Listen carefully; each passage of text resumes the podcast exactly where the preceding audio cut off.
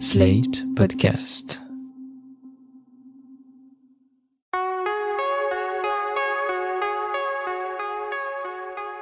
Je m'appelle Thomas Messias, je suis un homme blanc, cisgenre, hétérosexuel, et je porte actuellement un jean avec deux grandes poches à l'avant et deux grandes poches à l'arrière. Un jean de mec, quoi. Vous écoutez Mansplaining épisode 102 Toilettes, voitures, température des bureaux, un monde fait par et pour les hommes. Un podcast slate.fr. Dans cet épisode, on va parler de la façon dont tout dans la société semble conçu par et pour des hommes cisgenres. Et on va en parler avec Rebecca Endler, une journaliste allemande qui a écrit tout un ouvrage sur le sujet. En français, ça s'appelle Le patriarcat des objets, c'est traduit de l'allemand par Elisabeth Hammerhein Fussler, et c'est passionnant. Au commencement, Rebecca Endler ne pensait pas écrire un livre parlant de mixeurs plongeants, de Game Boy et de médicaments contre l'endométriose. Mais c'était sans compter sur des histoires de toilettes publiques qui ont fini par faire éclore le projet de lui-même. En fait, on m'avait engagé pour faire un petit documentaire de cinq minutes sur la situation des toilettes publiques. Et en fait, je suis tombée donc euh, sur euh, une professeure euh, de design industriel qui avait justement écrit sa thèse de doctorat sur l'histoire du, patriarcat et de la canalisation. Et c'est la première fois que moi je me suis rendu compte qu'en fait le fait d'attendre de faire la queue devant les WC, peu importe si je suis à un festival de musique rock ou si je vais à l'opéra ou même enfin ça traverse toutes les classes sociales en fait, on a tellement l'habitude que j'avais jamais réalisé en fait que c'était un problème structurel. Portée par cette rencontre, Rebecca Endler décide alors de proposer un documentaire sonore d'une heure aux médias avec lesquels elle travaille. Refus après refus, elle tente sa chance auprès de la presse papier, mais se heurte là aussi à un mur. Après, j'ai été euh, parler à, Bettina Mullring, donc la professeure, elle m'a dit, mais écoute, ça a été comme ça toute ma vie. Moi, il y a 30 ans que j'essaye de changer quelque chose euh, à ce niveau-là. Je suis invitée euh, à parler à des panels parce que c'est toujours marrant de, de, voir une meuf en public qui parle du pipi, quoi. Les gens, ils aiment ça. C'est un facteur entertaining. Mais après, au niveau où vraiment on demande de changer les choses à là on se tape la tête contre un mur quoi. Et ouais c'est pour ça que j'étais vraiment en colère. Et à ce moment-là je me suis dit mais bon si personne veut acheter mon histoire bah je vais en faire un livre. Et voilà comment est né le patriarcat des objets. Ce livre déjà traduit en plusieurs langues et qui n'a sans doute pas fini de faire parler de lui.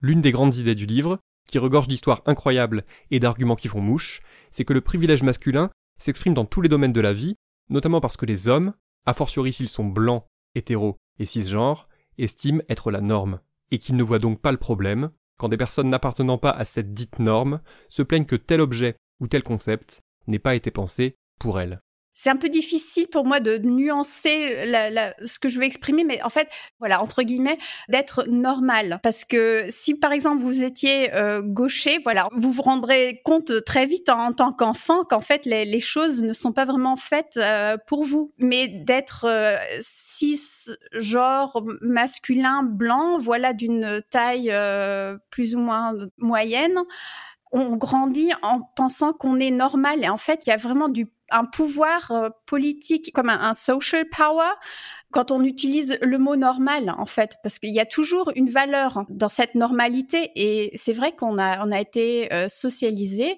dans une société où par default le truc euh, normal, l'humain normal, c'est le masculin. Aussi fou que cela puisse paraître, dès que quelqu'une met en avant le fait que certains lieux ou certains produits sont pensés par des hommes cisgenres blancs pour des hommes cisgenres blancs, les réactions peuvent parfois être très violentes. Je pense par exemple à cette fois où Rokaya Diallo avait affirmé que des couleurs de pansement adaptées à des peaux non blanches pourraient être une riche idée. Et à cette autre fois où Marie Kirchen avait écrit un article pour pointer du doigt le fait que les vêtements pensés pour les femmes sont souvent dépourvus de poches, ou en tout cas de poches de taille suffisante.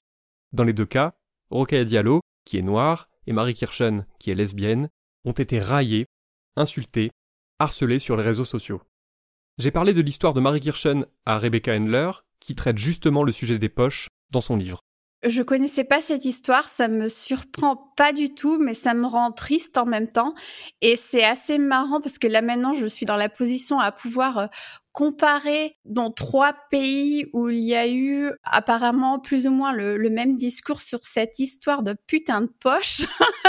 Parce que moi, quand le livre est sorti, c'était aussi une des premières choses sur lesquelles euh, les gens se sont jetés pour trouver quelque chose, justement, un, un angle. Parce que c'est très facile, en fait, de prendre ce sujet de poche qui nous semble tellement... Euh, anecdotique. C'est très facile et quand le livre est sorti, en fait, j'ai eu exactement la même chose. Donc, euh, il y a eu des reviews sur Amazon et aussi plein de, collègues à moi, de journalistes qui se sont jetés là-dessus. Et le truc qui a été le plus euh, méchant, en fait, c'est un, mec euh, que je ne connais pas, mais qui travaille pour un très grand journal national, donc qui est lu partout, qui s'est aussi jeté exactement sur ce chapitre sur les poches pour démontrer en fait que l'état du féminisme est venu à ça et que la discussion sur les poches, ça, il avait fait comme si moi j'avais débarqué sur euh, ou commencé une guerre sur les poches. En fait, ce n'est pas ça, mais c'est tellement facile à prendre cette petite anecdote euh, passe pro totum et de vouloir euh, discréditer tout un, mouvement féministe là-dessus parce que justement ça paraît premier regard assez superficiel. Et donc, je me suis rendu compte que le fait de si souvent que ça revient à la question des poches et que les gens ont envie de discuter les poches avec moi, je sais pas s'ils attendent que je me mets à, leur euh, japper, leur aboyer dessus comme si j'étais un chien en rage à défendre mes poches, mais c'est pas du tout ça. En fait, ce que je voulais montrer, c'est que ça avait des racines historiques et que ça s'est développé au fur et à mesure et que oui, c'est vrai que c'est une chose qui serait aussi même encore plus facile que les toilettes publiques à changer et en même temps ben c'est vrai qu'il n'y a pas grand chose qui change. Hein. Enfin, j'ai une fille qui a maintenant euh, 7 ans et quand on essaye, elle aime bien, elle ramasse des cailloux, des maisons d'escargots partout et elle aimerait bien avoir des poches, mais c'est vrai que c'est pratiquement impossible à trouver ou alors c'est des pantalons de camouflage qui crient je suis non seulement je suis un garçon mais en plus je suis un guerrier quoi. Ce que souligne aussi l'autrice du patriarcat des objets, c'est que dès que vous vous attaquez à un sujet qui remet en cause la norme, aussi dérisoire puisse-t-il sembler, même la façon dont vos opposants parlent de vous change dans tout son article de je sais pas combien, euh, 5000, 7000 mots, il me mentionne en tant qu'activiste et non pas journaliste, comme si ça me discréditait en fait. Et c'est vrai que c'est difficile en tant que journaliste féministe, peu importe le, le genre, parce que j'imagine que pour vous, avec votre podcast, ça doit être un peu la même chose. Est-ce que c'est un travail de journaliste ou alors c'est un travail d'activiste? Pour beaucoup de personnes, c'est compliqué, quoi. Et c'est aussi une façon de discréditer des recherches et du travail, c'est de dire ouais c'est un travail uniquement euh, d'activiste. Enfin, je me suis rendu compte que c'était aussi un, mécanisme euh, du patriarcat d'essayer de discréditer justement les, les personnes. Et j'ai aucun problème euh, d'être une activiste, mais c'est vrai que mon boulot, je suis journaliste. Parmi la multitude d'exemples sur lesquels Rebecca Handler prend appui, il y a celui du Health Kit, une appli lancée par Apple au cours de l'été 2014 et permettant de mesurer de nombreux indicateurs de l'état de santé de ses utilisateurs et utilisatrices, avec cependant un oubli de taille. Personne n'avait apparemment songé à y inclure les cycles menstruels. Il faut dire que chez Apple, 80% des employés travaillant dans la technologie et le développement sont des hommes. Ceci peut expliquer cela. Depuis la publication du livre, cette histoire a cependant pris un autre virage, puisqu'avec l'abrogation de Roe vs Wade aux États-Unis, les applis qui permettent de suivre son cycle sont devenues dangereuses parce que certaines sont susceptibles d'être utilisées contre les personnes qui les utilisent et qui seraient tentées d'avoir recours à une IVG clandestine.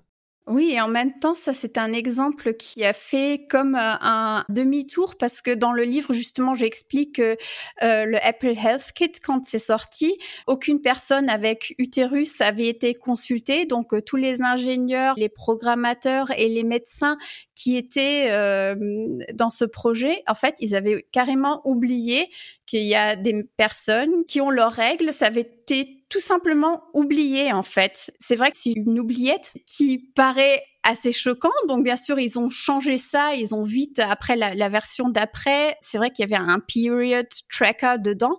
Et maintenant, depuis que le livre est sorti, on a eu tous ces changements de policy aux États-Unis et partout au monde. Tout d'un coup, on se retrouve à dire oui, toutes les personnes à utérus, euh, enlevez votre period tracker de votre téléphone parce qu'en fait, euh, oui, c'est devenu dangereux. Donc euh, c'est ça. D'un côté, pendant que j'écrivais ce livre, j'étais sûre que oui, c'est immonde, c'est affreux d'oublier euh, toutes les personnes euh, qui ont leurs règles, ça paraît affreux. Et en même temps, depuis que le livre est sorti, on se rend compte que oui, même s'il y a la pensée qui est et s'il y a des period trackers sur les téléphones et on donne aux personnes avec un utérus euh, la possibilité de, tenir compte de ces règles dans son téléphone, bah, il y a justement un autre danger dans toutes ces dates en fait qui sont accumulées et qui sont utilisées pour dénoncer des personnes qui ont besoin d'un avortement, tout ça. Donc euh, ça a vraiment eu un, goût bittersweet euh, depuis la sortie du livre.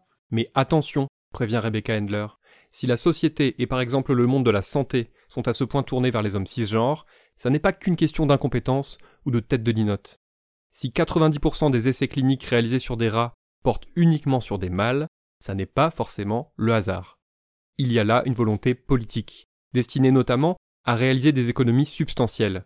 Substantielles, mais dangereuses.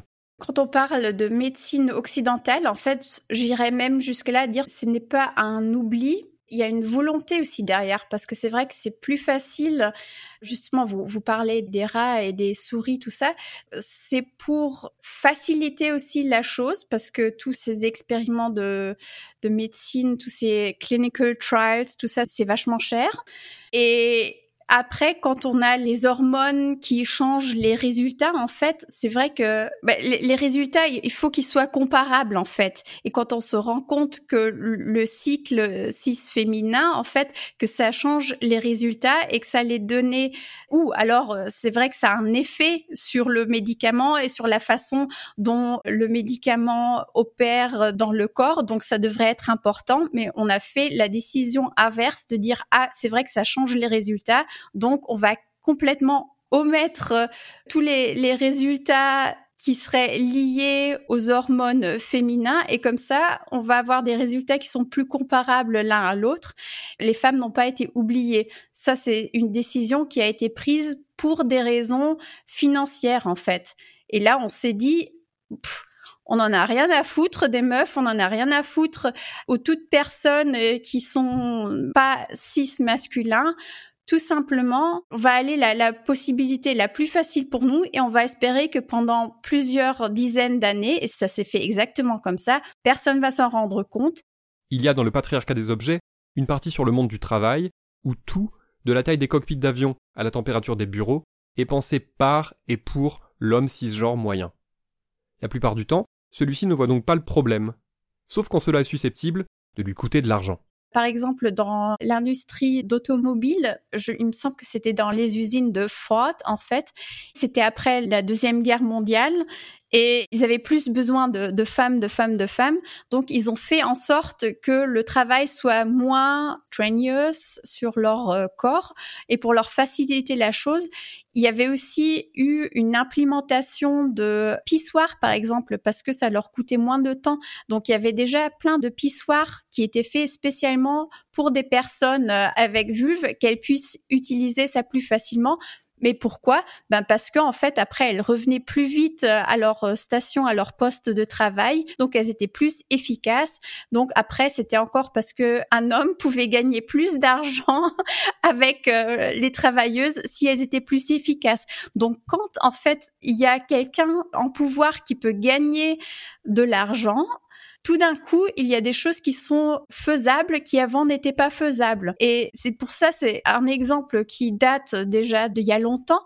Et c'est bizarre que ça s'est pas retransmis, que ça s'est pas fait, c'est pas toujours comme ça maintenant, parce que c'est vrai que la, santé des travailleuses et des femmes dans le travail, en fait, donc on pourrait penser que le capitalisme, l'idée que ça pourrait aussi apporter d'avoir des ouvriers et des ouvrières en bonne santé, que ça peut augmenter aussi le, revenu, c'est bizarre que c'est quelque chose qu'on traite pas du tout.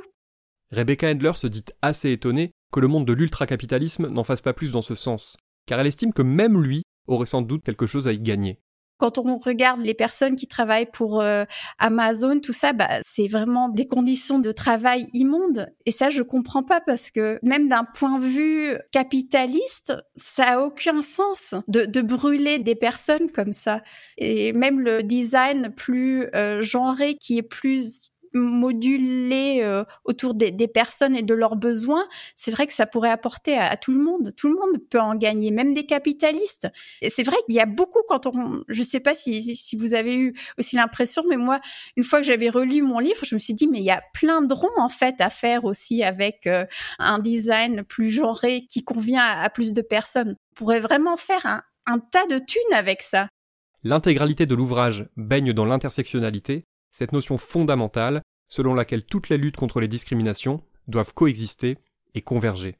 Mais Rebecca Handler y consacre tout de même toute une partie, en expliquant que combattre ce patriarcat des objets, c'est lutter pour que la société tienne davantage compte des femmes, mais aussi des personnes trans, des personnes non blanches, des personnes grosses, etc. Le patriarcat des objets est l'un de mes essais préférés de l'année, parce qu'il est drôle, riche, facile d'accès et profond à la fois, extrêmement bien écrit, et aussi divinement traduit. C'est publié aux éditions d'Alva, qui sont encore méconnus mais que j'aime beaucoup, et je vous le recommande chaudement. C'était Mansplaining. N'hésitez pas à vous abonner au podcast sur votre plateforme favorite, à mettre des cœurs et des étoiles, et à laisser des commentaires. Vous pouvez aussi écrire à mansplaining@sled.fr ou nous contacter via le compte Instagram Mansplaining Podcast. Mansplaining est un podcast de Thomas Messias, produit et réalisé par sled.fr, sous la direction de Christophe Caron et Benjamin Septem-Ours. Réalisation Mona Delahaye. Montage Mona Delahaye. À dans 15 jours pour l'épisode 103